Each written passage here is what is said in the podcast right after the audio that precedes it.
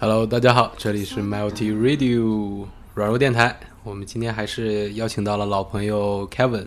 Hello，大家好，我是 Kevin。啊。我们这一期讲消费啊啊，啊，因为双十一也到了，我们录的当天应该是双十一的晚上，应该是最后的几个小时了。对，大家要抓紧把自己想要买的东西都付款，然后等待自己心心念念的宝贝们到自己的手边。啊，对，其实双十一最明显的一个变化就是说，从十月份就开始了。哦，对，十月十月末就开始一顿预热，当时那几天感觉朋友圈、呃群里、呃微信群，大家讨论的话题基本都是啊、付定金，然后准备付尾款的话题。嗯，是，呃，其实好像听说，因为我们也是做很多企业供应链相关的一些事情嘛，它这个预售也是有利于这个物流啊，包括仓库的管理嘛。然后你付完定金之后，它可能会把一些订单需求量比较大的一些库房先堆满，然后小的一些然后周转过来，啊，为了这个到时候发货更快一点啊。啊，当然这个说的比较学术了啊，我们今天可能要让 Kevin 给我们讲一下他最近买的一些比较新奇的小玩意儿，或者烧钱比较多的一些东西啊。呃，对，就是这个双十一，我也稍微买了一些东西，呃，感觉跟前两年相比，倒是、呃相比来说收敛了不少。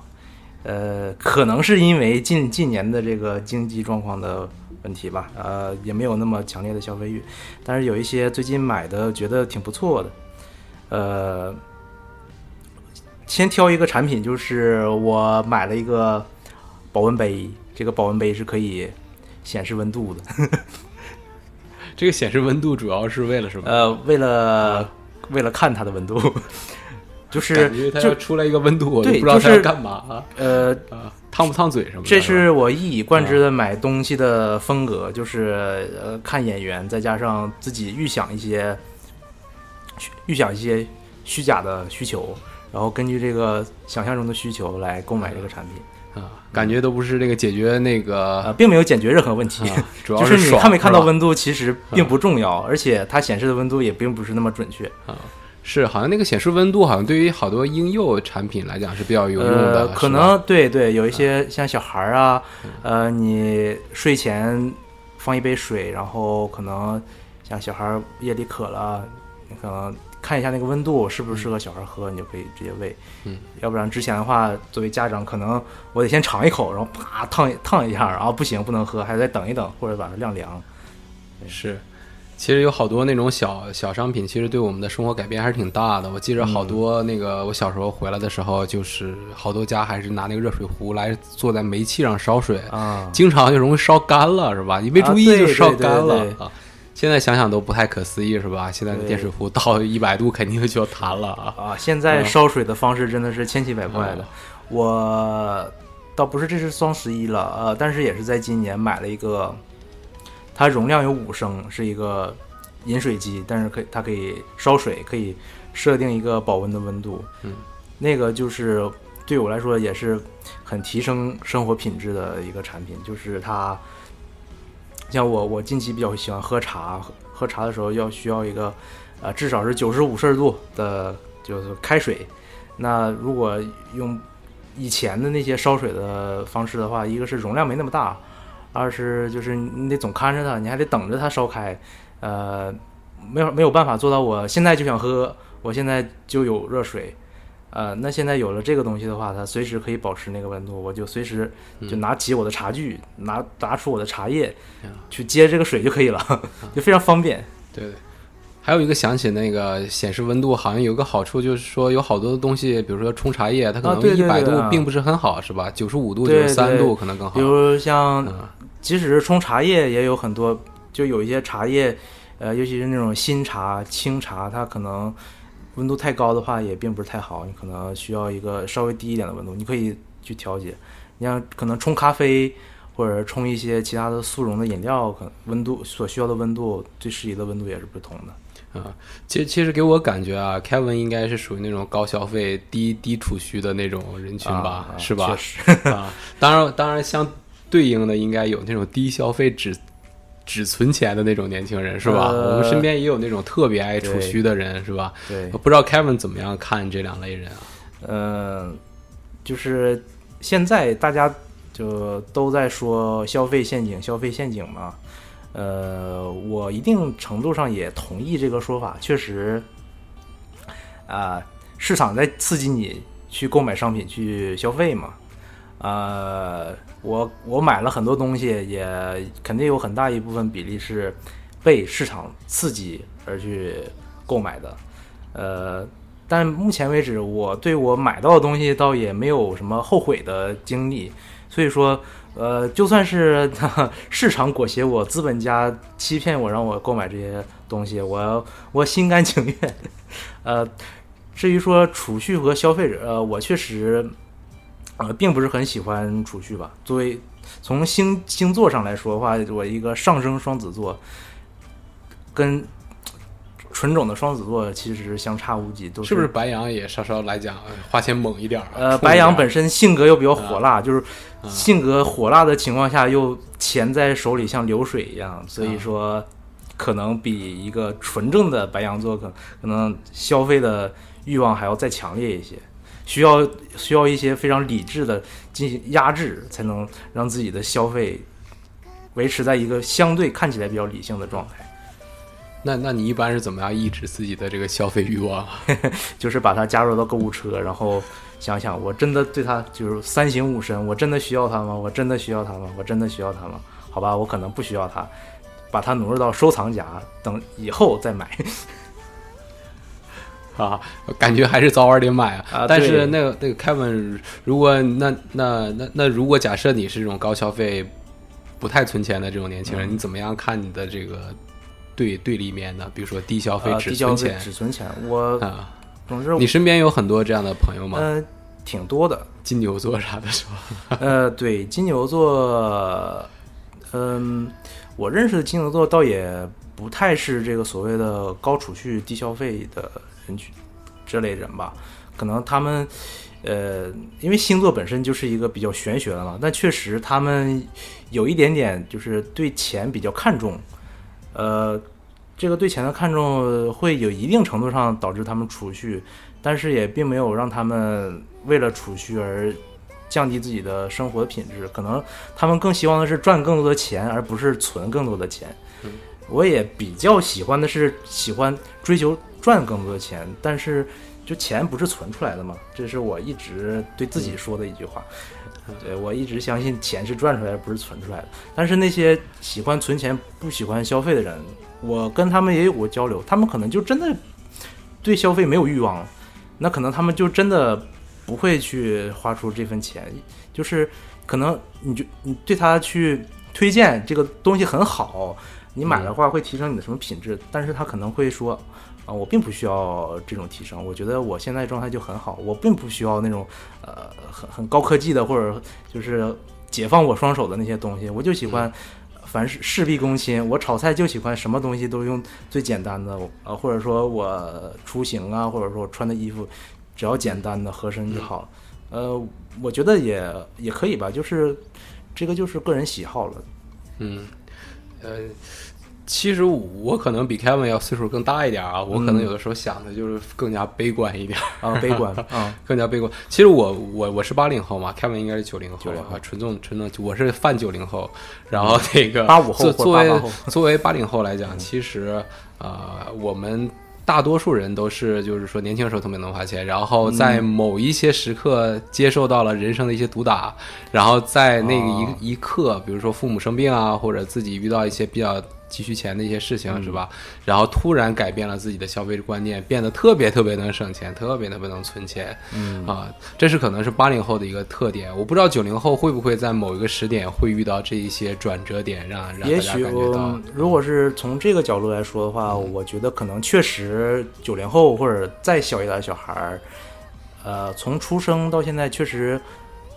多数人是没吃到苦头的，包括我在内，没有吃到过因为缺钱而遭受到非常大的挫折的这种苦。可能也许以后碰到这样事情，我也会像八零后或者是在长的一些长辈们像他们一样变得更加的保守，然后可能也会转变成一个呃高储蓄低消费欲望。其实现在这两年的呃情况也不是特别乐观吧。其实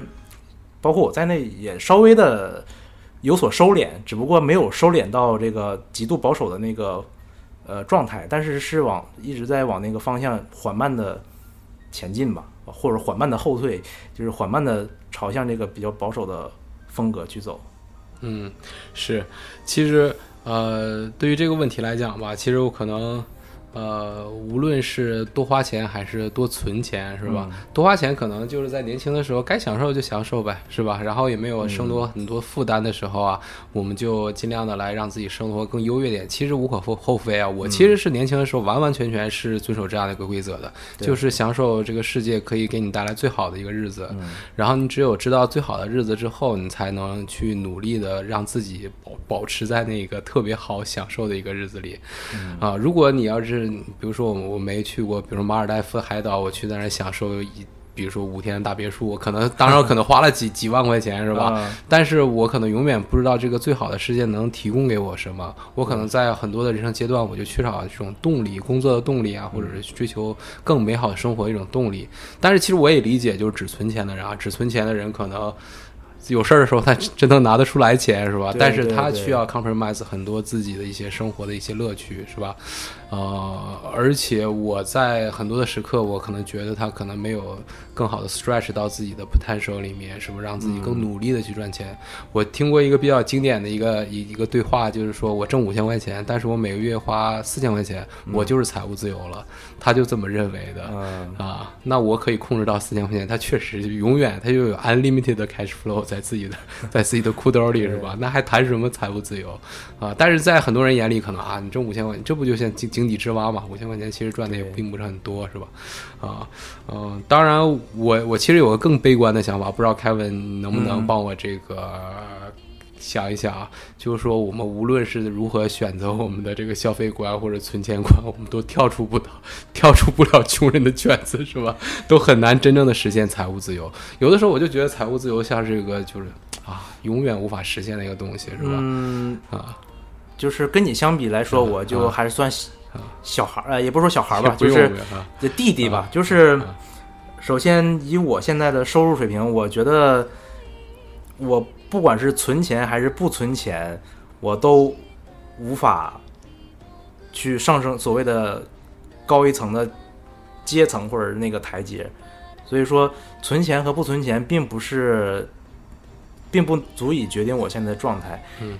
呃。当我想明白这一点的时候，我可能就就就想开了。可能我我真的以后想去追求那个东西的话，我是就是还是追求能得到更高的收入，而不是追求自己的这个存钱的这个手法是否啊熟练。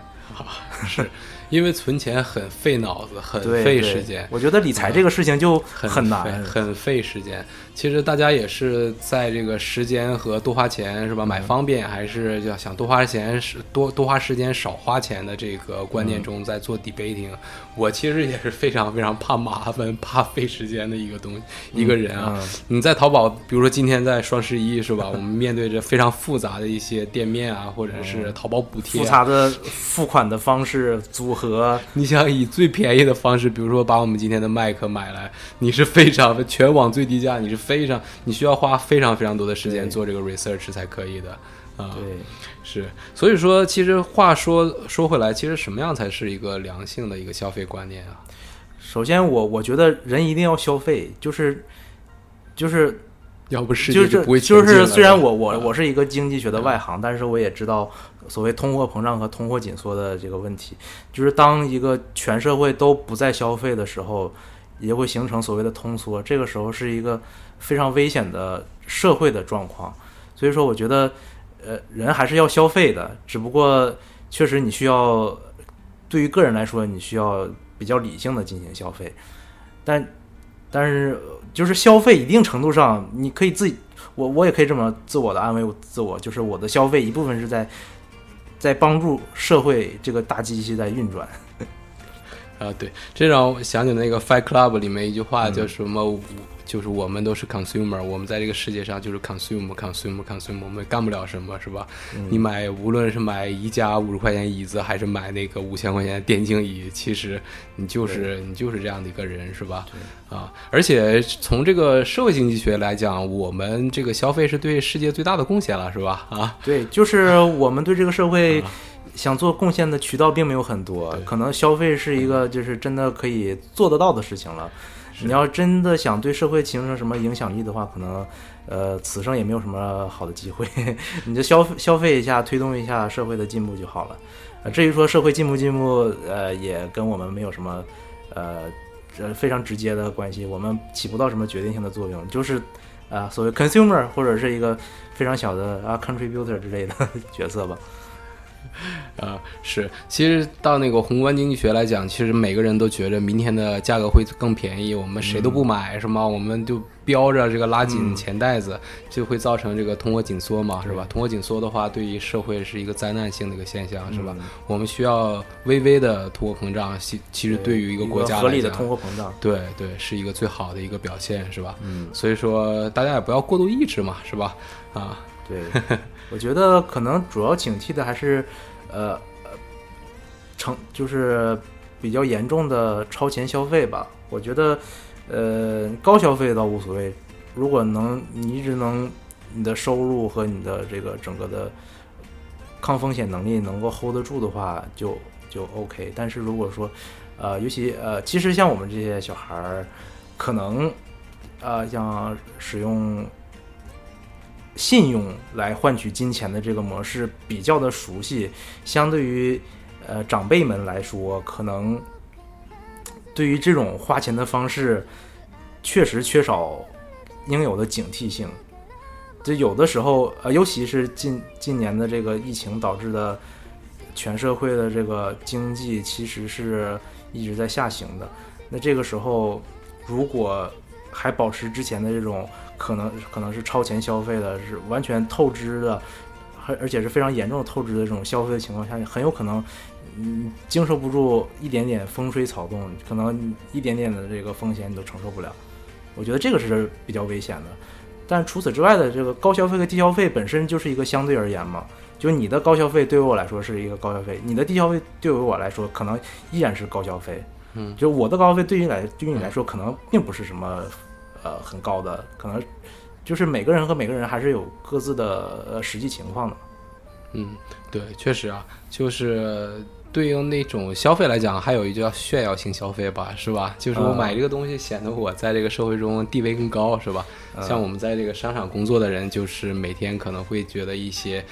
啊，可能有 old money 是吧？有 new money，然后还有这种啊真是就是憋了一个月的一个月不吃不喝，然后去买了一个什么东西，是吧？嗯那个可能就不是不算什么 money 是吧？精致的穷人啊，或者是怎么样？我我对这个啊倒是还我我我就是我的看法就是还好，啊就首先呃，比如说你通过花钱来呃装扮自己，我觉得这一定程度上算是为自己的投资，虽然你依然是消费，嗯呃，这种呃，首先我并不把自己置于对这种跟这种人去对比的这个角色上去，所以说我不会形成所谓的什么仇富，就是呃。再换句俗话来说，就是你装什么，这呃不太会形成这种思路，所以说就还好。呃，当然是说到这个炫耀性消费啊啊，我们这边也是找到了一些非常那个用老外的话叫这 unnecessary stuff gift 是吧？一整一整他们老外说这种炫耀性炫炫耀性消费啊，都是说的比较客气，啊叫什么 a gift for a man who has everything 啥的，就说这个东西非常没有必要，非常那个 plush 没有意义的一些东西。啊，我前几天看了一个就是全铝合金的一个制成的一个挤牙膏器，就是把牙膏躺在那个机器上，它可以以最科学的角度把那个牙膏从底从底儿到上面儿全挤出来。但是它那个做的特别有质感，而且它售价也是不菲啊，两万多。好家伙！其实你不说这个价格，我觉得这个东西还挺实用的。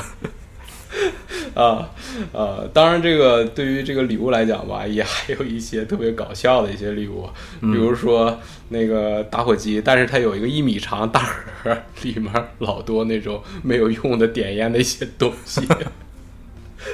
包括这个烟抽到一半儿架起来那个小架儿都有啊包括一些老外比较愿意玩那些国际象棋啊，有的我看了一下，真是很贵啊，真是四千多磅，三四万啊，哦一个国际象棋，用那个纯实木的结构做的特别特别漂亮啊。还有那个就是比如说那 Kingsman 零零七御用那些雨伞啊，虽然它在这个现实商品里面它是没有毒刺功能的，它会防弹吗？它不能啥也不能，啥也不能就是一个雨伞，啊但是它是用那个木头雕出来，自然木头那个形状，然后它在啊火上烤的，它会有一个自然木头那种弯曲，而且它是一个纯。呃，一个机械结构的，它并没有那种咱们看的那种卡扣啊，它是就是一个就像古式的那种老伞那种雨伞啊啊，反正它可以自然的抠在那里面，用起来非常难，也不能折叠，特别特别长啊。但是就是让你觉得这些礼物可以送给那些，就感觉它这个作为一个伞，它唯一一个实用的功能就是遮风挡雨，其他的都是啊并不是很好用的东西，还有贵是吧？还有贵，还有啊。但是有有好多的礼物确实看起来是非常有质感的。如果我们没有太多预算，又又恰巧想送给一个有钱人一个礼物的话，其实这些东西确实是一个不错的东西啊。那就像我们前一阵儿有一个朋友就是咖啡店开业，然后我们就送了他一个香薰啊，就是蜡烛，香薰的蜡烛，他可。并他可能平时生活中根本不用这个东西，但是放在店里，它在蜡烛里面肯定是爱马仕一样的存在，可能五百块钱、一千块钱三个蜡烛啊，啊它很贵。然后，但是它那个香味儿，或者它根本都没有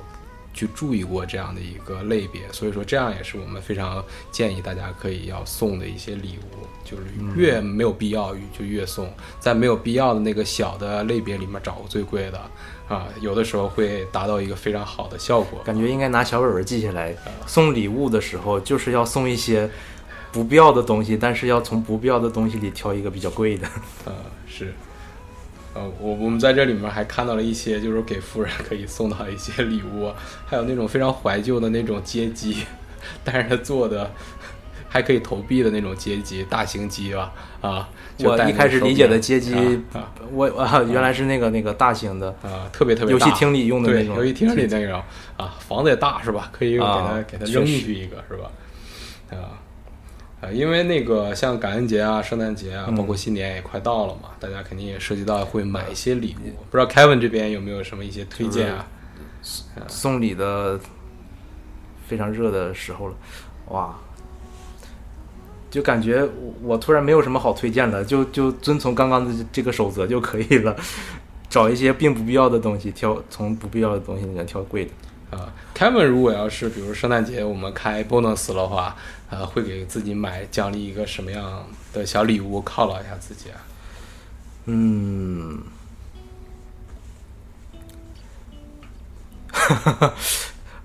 有点难，我可能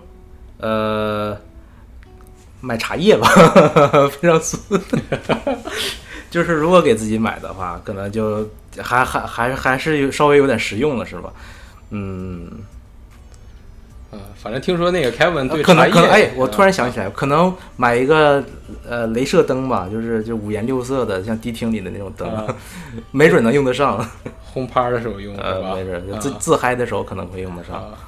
那个 Kevin 其实有很多的时间也是自己在在家里相处，是吧？有什么比较好的一些打打发时间的一些东西，或者娱乐自己的一些手段吗？呃，近期是因为有猫，所以可以撸猫。嗯呃，但是自己玩儿自己玩儿的东西实在有点多，像就我们现在录音的设备就是我玩儿的成果之一了。呃，除此之外，还有我搞了一堆乐器，就是我我的屋子里摆了一堆乐器，因为这些乐器很占地方，甚至还要怎么把它挂到墙上啊，像吉他、贝斯、电子琴、萨克斯、电吹管等等等等。就是我，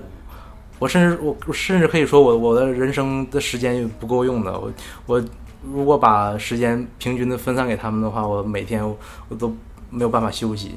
所以说，可能就是抽一天去临幸对应的也具体的那些玩具。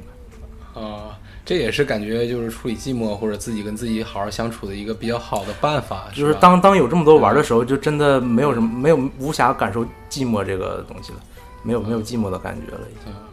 是，其实刚才 Kevin 也是反复提到了，就是疫情对我们消费观念的一个影响，是吧？对，其实我记着两三年前的时候啊，我们消费下行下行什么的，这一年好像这今年好像突然就没人说了啊。呃，然后要该刺激了。我其实也是非常好事儿，在这查了好多我们这个经济的一些指标啊，嗯啊，里面其实最终的一个答案啊就是说，我们可能就比如说我们在下楼，从这个八楼下到三楼，三楼下到一楼，就是下到地下室的时候，你就不希望再说下到地下几层了，对对对对，没啥可下行的了。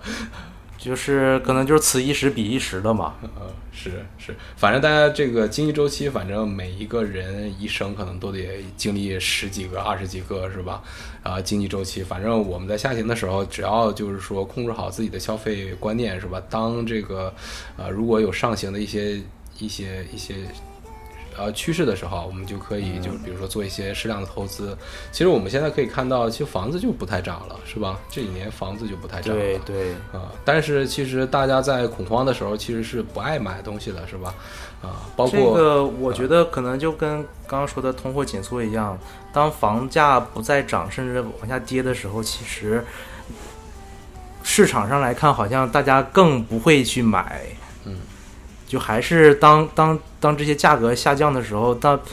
它只是所谓通货紧缩的一个啊、非常小的看起来对你有益的点，但是整体这个这个情况对你来说是是非常不利的。嗯是，当然这个房价也是非常让人捉摸不定啊，它可能一一一阴跌，可能阴跌两三年是吧？但是涨就需要两个月是吧？对马上就涨回去了啊。所以说，这个消费者啊，这个思维思维有的时候比较趋同我。感觉对这啊个局局所谓局势来说，应该有需要有一定的乐观态度，就是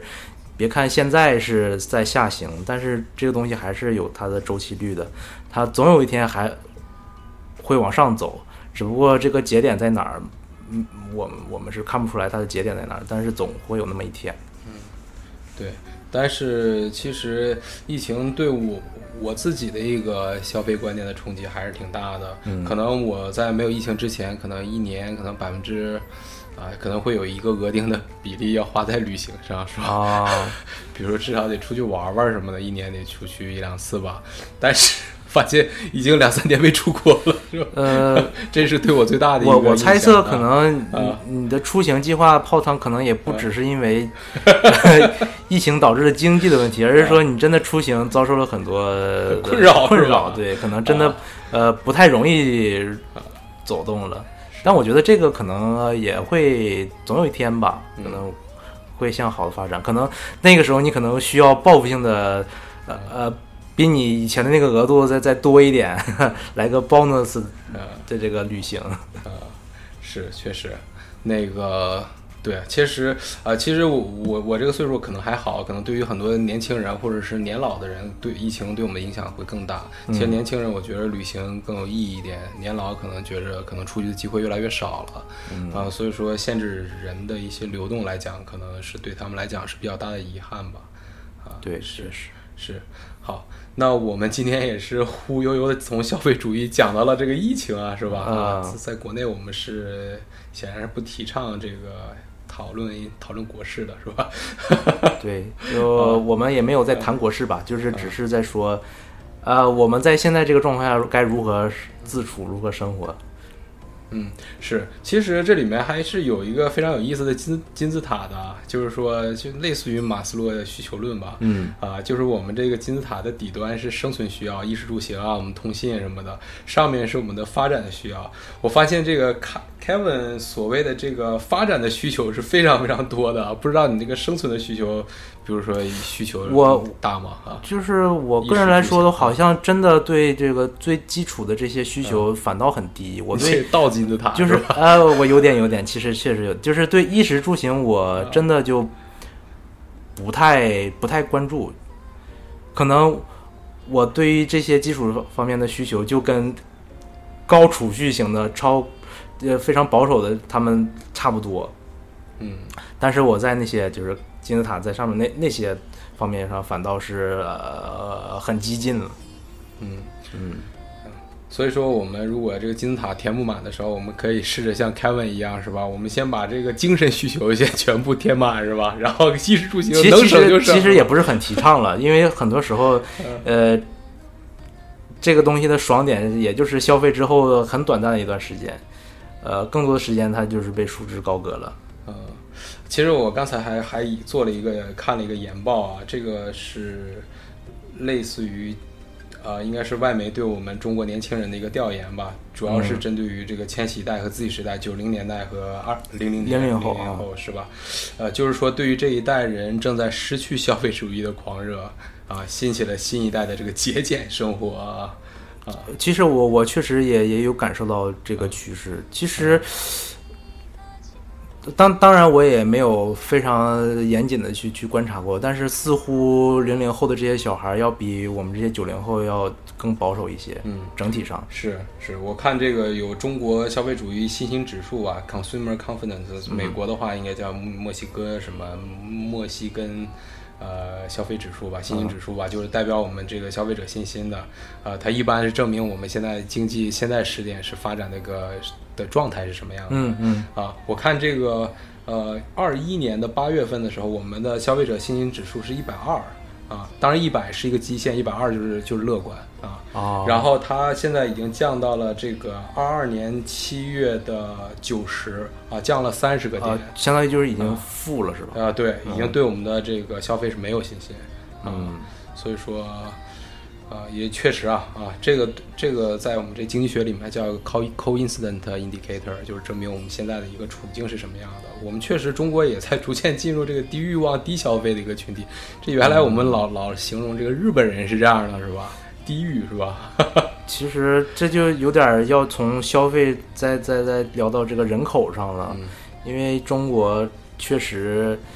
呃，包括人口老龄化，呃，出生率低，其实我们至少在人口这个话题上是在朝着日本的那个方向走的，嗯，甚至可以说日本一定程度上是我们中国的一个前车之鉴了。我们看到另外一个指标就是我们的储蓄额哈大幅的增长啊，中国的这个储蓄额是大幅的增长，就是说我们钱如果是挣的一定的话，就是说我们储蓄多了就少花呗，是吧？嗯，啊，就说明大家对这个经济预期是不乐观的啊。可能也是因为大家也确实需要一笔不小的存款来应对以后未知的风险了，嗯，大家可能呃不像以前那么乐观了。嗯，像我我们公司也是一样的。我们公司现在在今年的话，就是早早在年初的时候就已经选择不在外部招聘了。嗯，因为公司掌握的信息肯定比我们个人要更丰富一点儿。就是而且一直到现在十一月份，我们公司依旧坚持着不不外部招聘的这样的一个一个一个政策吧。就说明我们在今年肯定是一个不好的一年，明年是什么样，我们也都不清楚。嗯嗯，确实啊。是行，那我们说这个 好多这个压抑的话题啊，我们最后要不要找找一首歌呀？哈，不知道那个 Kevin 有没有最后的一个双十一因为？还还有几个小时，还有什么购物车里特别想买，但是特别呃，我的购物车已经清空了。就是今年我我也说了，我嗯相对于往年已经是非常的这个呃呃相对克制了啊。嗯我我觉得呃克制一点是还是好的嘛，就是。也也确实，我也需要一些，呃，把自己的这个非常乐观的预期往下拉一拉，呃，稍微关注一点这个对抗风险的能力了。嗯，是，呃，最后一首歌的话，我们其实也找到了个北野武的一首歌啊，其实叫这个浅草，后面还有三个日本的，啊哈，他们叫这个甲文吗？还叫什么啊？通甲文吗？啊，从来没有听过北野武唱歌啊，对，就是没错，就是我们那位大导演导演是吧？啊。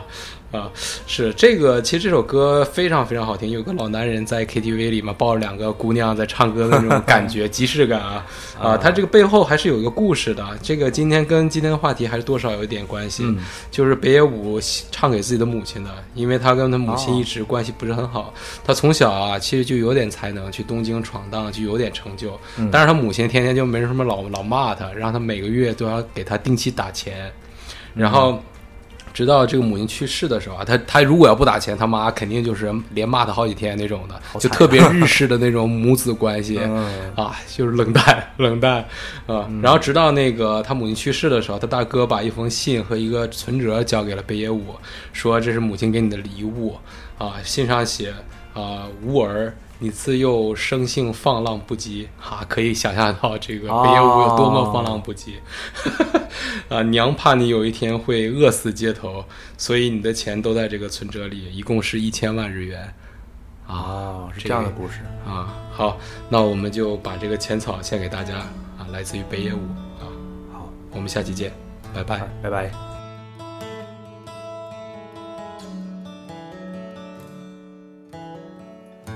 前と会った中店の煮込みしかないクジラ屋で夢を語った十杯の泡に弾けた約束は明かりのた浅草のこたつ一つのアパートで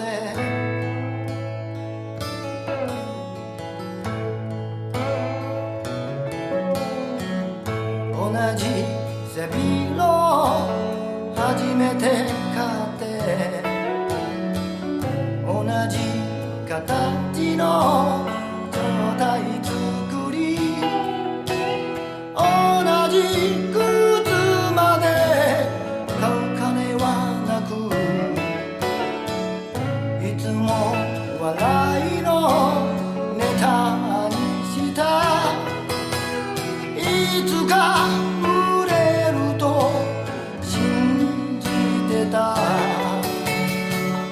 客が二人の演芸場で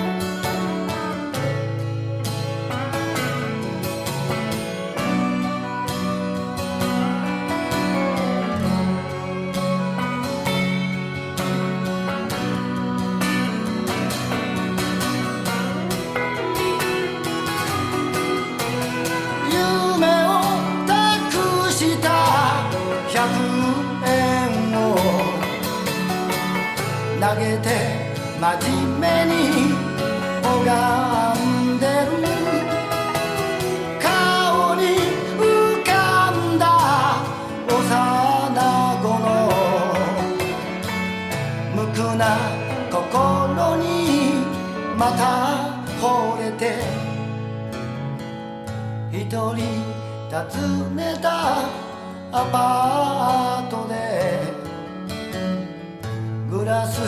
傾け懐かしむ